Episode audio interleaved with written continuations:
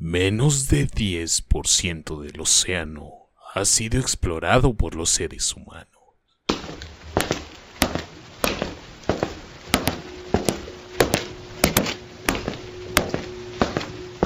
Fenómeno.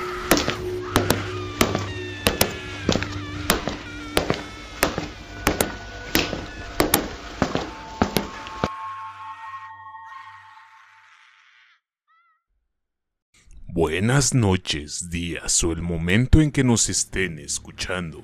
Sean todos bienvenidos a Fenómeno.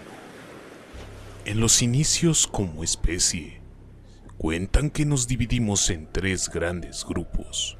Uno que se trasladó a las montañas, nosotros que nos encargamos de las planicies y un tercero que se fue a vivir a nuestros mares.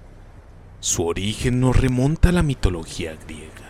Sin embargo, podemos encontrar referentes de estos seres en diferentes culturas alrededor de todo el globo, desde los Nihon en Japón hasta la historia de la sirena Itlagiyut en Mesoamérica, específicamente en el México antiguo.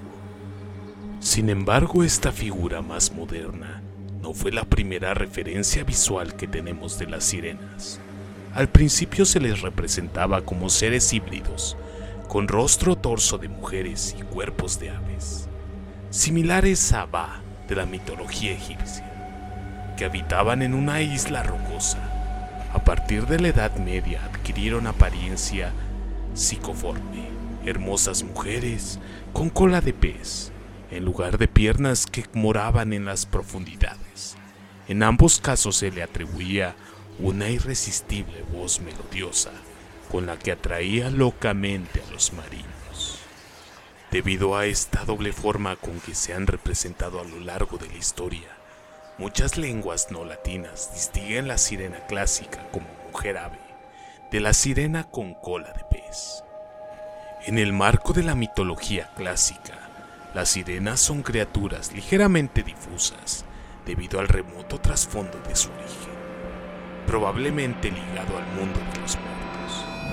Se trataba de seres con cuerpos de pájaro y rostro o torso de mujer, exactamente parecido a sus parientes las arpías. Poderosas voces musicales prodigiosamente atractivas e hipnóticas con la que embrujaban a los navegantes que pasaban juntos a sus costas y los conducían a la muerte.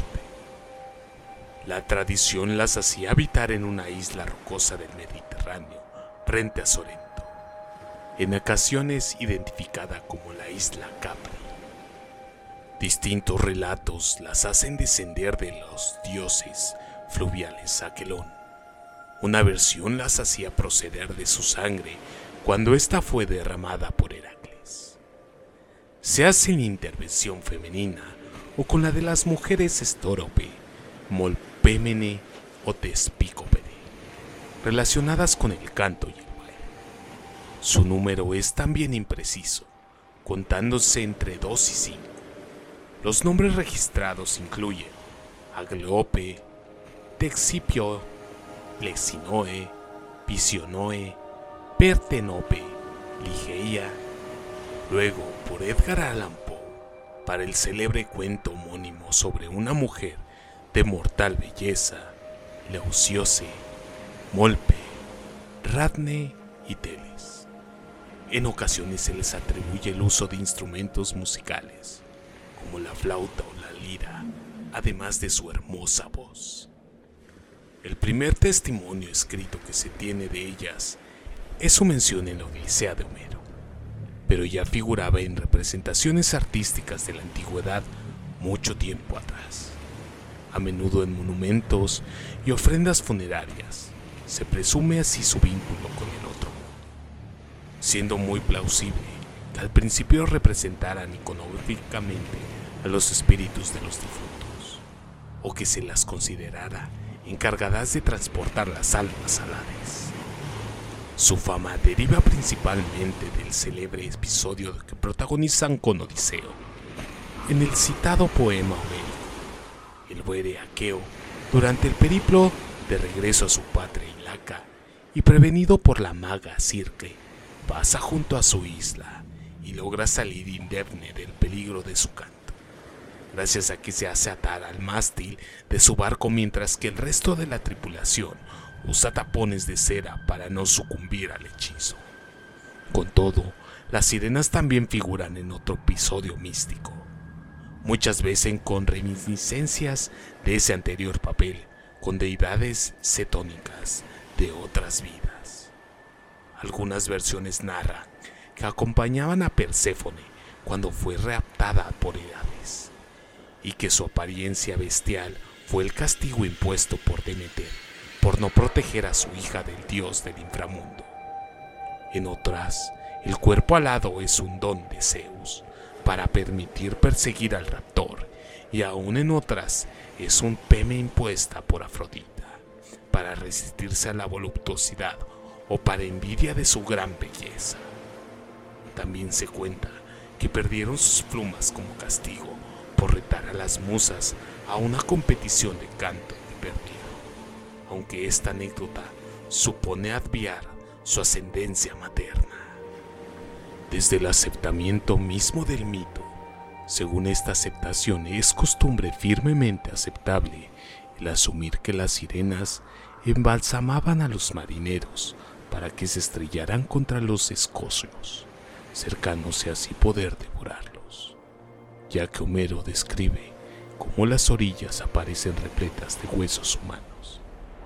No obstante, nunca se menciona expresamente que el objetivo de estas criaturas sea el asesinato y la antropofobia, y que se detalla que esos huesos todavía tienen la piel adherida, que se pudre al sol, unido a que, según el texto de la Odisea, el contenido de las canciones de las sirenas es la invitación al placer y al conocimiento.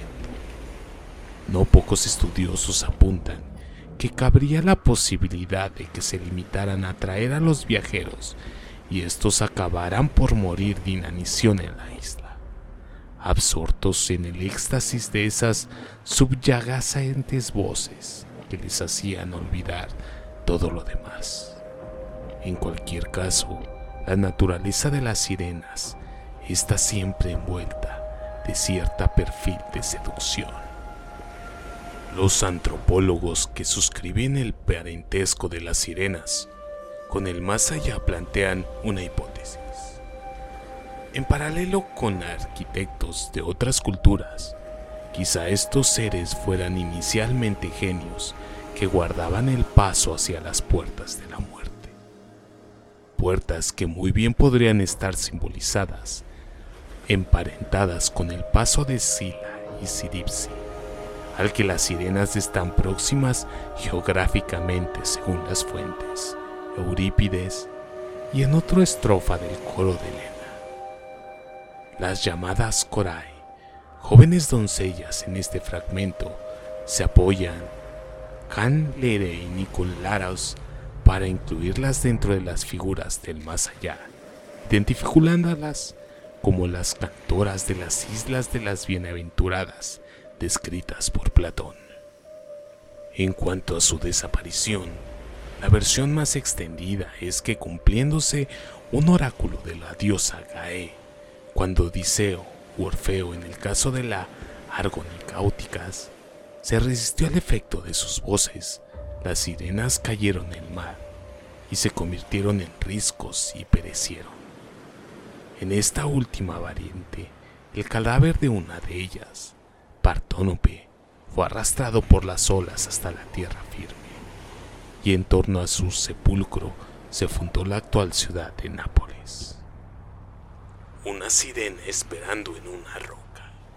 Según el poeta griego Hesiodo, las sirenas habitan la isla llamada Antomeasa, rica en flores, donde aguardaban en solitario en un prado florido a la espera de divisar las naves para las que entonaban su canto. La localización exacta de esta isla ha sido variada, pero siempre dentro de la misma zona. Según la Odisea de Homero, se encontraba entre Ea y el estrecho de Mesina a menudo se ha situado en el mar Tirreno, frente a las costas del suroeste de Italia, cerca de la ciudad de Pestum, o entre Sorrento y Capri. Otras tradiciones apuntan a la isla de Punta del Faro o la isla de Ligali, cuyo nombre tradicional es Sirenese, cuyo nombre los gallos hace referencia a los pájaros de aves de estos seres. Todas estas ubicaciones tienen en común el ser lugares rodeados de acantilados y rocas. Pero como mencionamos al inicio de este capítulo, las sirenas no solo se encontraban en zonas griegas, sino que abarcaron una gran parte de la tierra. Sirenas en otras mitologías. En Medio Oriente, las primeras historias conocidas sobre sirenas aparecieron en Asiria antes del siglo 1000 antes de Cristo. El hecho de representarlas con medio cuerpo de pres se debe a la leyenda referida por Dioro, círculo en la que desertó ofendido a Venus y entonces la diosa le inspiró amor hacia un pastor. De este amor nació una niña, Semiramis, que llegaría a ser la reina de Babilonia. Después de nacer su hija, también por obra de Venus, acabó el amor. Derceto, lleno de ira, abandonó a su hija, hizo matar al hombre a quien había amado y se arrojó al agua dispuesta a suicidarse, lo que los dioses no permitieron. Así dio origen a su morfología anfibia. Esta diosa desertó es muy similar a la figura de Atargatis, la diosa de Siria, con forma de sirena a la cual los peces le eran consagrados. La diosa fue abandonada en el templo, en los que había grandes estanques. Y puesto que era la deidad que gobernaba los mares, sus sacerdotes solían vender licencias de pesca a los marineros. En las islas británicas, las sirenas se observaban en el folclore británico con presagios de mala suerte. Las sirenas también podrían nadar en agua dulce y llegar hasta el río y lagos y ahogar a sus víctimas, estas haciéndoles creer que eran personas que se estaban ahogando. En ocasiones, las sirenas podían curar enfermedades. Algunas sirenas eran descritas como monstruos grandes de hasta 600 metros. Es muy conocida en Gales la historia de Dao, la princesa de Caer Ise, una ciudad que debido a los pecados de la hija del rey, fue condenada por los dioses a ser tragado por las olas. Cuando el padre escapaba, su hija cayó al mar, y ahí sigue desde entonces transformado en una sirena, nadando entre las ruinas de Caercy. Otra leyenda popular en Gales es la de Murgi.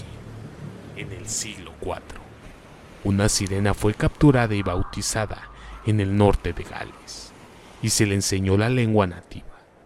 Se dijo que no era pez porque cosía y hablaba, pero no era mujer porque podía vivir bajo el agua.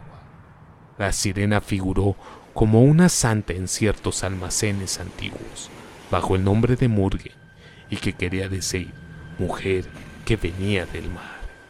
En la mitología escocesa hay una sirena llamada Sea, o doncella de las olas.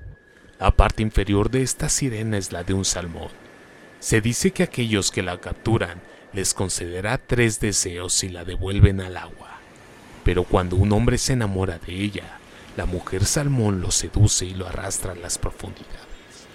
Famosos son también en Escocia los selkies, hadas marinas que en el mar adoptan la forma de una foca, pero al llegar a la tierra se deshacen de sus pieles para tomar forma de mujeres al igual que los Nemers.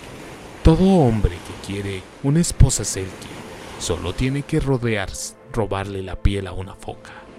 Pero si ella encuentra la piel, volverá al mar para siempre.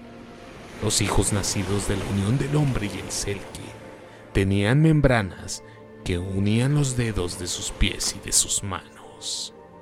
En China, algunos cuentos antiguos las sirenas son una especie cuyas lágrimas se convierten en perlas preciosas. Las sirenas también pueden tener un material muy valioso que no solo es ligero, sino también hermoso y transparente. Debido a esto, los pescadores siempre tenían ganas de agarrarlas, pero el canto de las sirenas lo dificultaba. En otras leyendas chinas, las sirenas son una criatura maravillosa, hábiles y versátiles, y estaban mal vistos por los pescadores que quisieran capturarlas. En la península ibérica, las historias de las sirenas también son muy famosas en la península. Hay una gran cantidad de relatos acerca de mujeres pez que seducen a los marinos, aunque en otros, estas ninfas son totalmente benevolentes. Es famosa en Cantabria la historia de la sirenuca, una sirona que antes fue humana. Su madre, harta de la desobediencia para ir a los acantilados, gritó, permita Dios que te vuelvas pez. Y así sucedió. Desde entonces, alerta con su canto a los marineros de que se acercan peligrosamente a los acantilados. Esta es una de las pocas sirenas benevolentes de la mitología europea.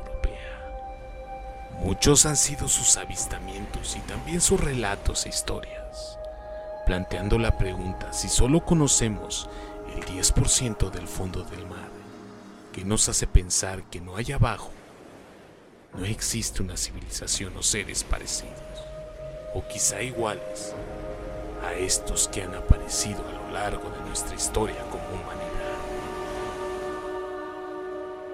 Por el momento me despido, sino antes mencionarles que no olviden seguirnos en nuestras redes sociales. Instagram diagonal, el fenómeno.fm, Facebook como fenómeno y en YouTube como fenómeno todo en mayúsculas. Me despido recordándoles que la curiosidad vence al miedo más fácilmente que el valor. James Stephens